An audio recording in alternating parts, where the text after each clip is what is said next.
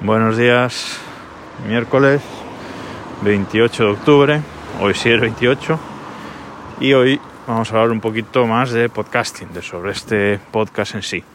Y os quería contar finalmente cómo lo grabo, porque dejé un capítulo ahí atrás que quedaban dudas y bueno, decir que definitivamente he abandonado la aplicación Just Press Record, ¿vale?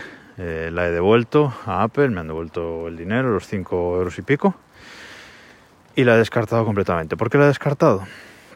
Pues porque la aplicación de notas de voz del iPhone y la integrada en el Apple Watch es totalmente suficiente para grabar este, este podcast.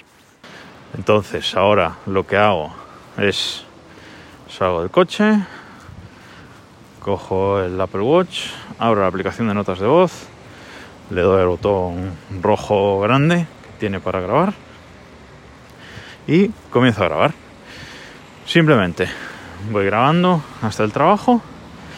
Cuando llego al trabajo, paro la grabación y eso automáticamente se transfiere al iPhone. ¿Vale? Esa grabación que realizas en el Apple Watch se transfiere directamente al iPhone. Con lo cual ya tengo el archivo de audio en el iPhone sin hacer absolutamente nada. En ese punto lo que hago es escuchar el capítulo una vez en, la aplicación de notas de voz y eh, ahí eh, esta aplicación tiene una mejora automática, ¿vale? Un, un, botón de mejora mágica del audio o, o algo así le llaman, ¿no? Entonces siempre lo aplico porque te reduce bastante sonidos de fondo, etcétera. Evidentemente voy grabando por la calle y, es parte de la gracia, ¿no? Que, puedes escuchar un poco los sonidos de, la mañana. Pero bueno, eso reduce un poco el, ruido de fondo y queda mejor.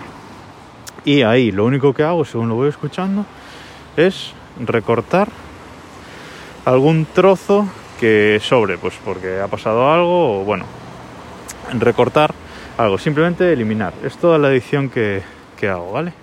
Hay un tramo de, del coche al trabajo que a veces tengo que recortar, que son unos 30 segundos o así, ya os contaré por qué.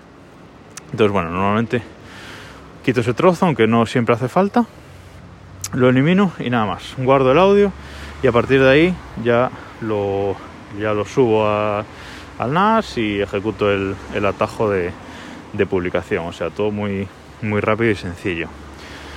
El único, la única duda que tengo con respecto a, esto de la grabación y publicación ahora mismo es si debería meter una entradilla musical.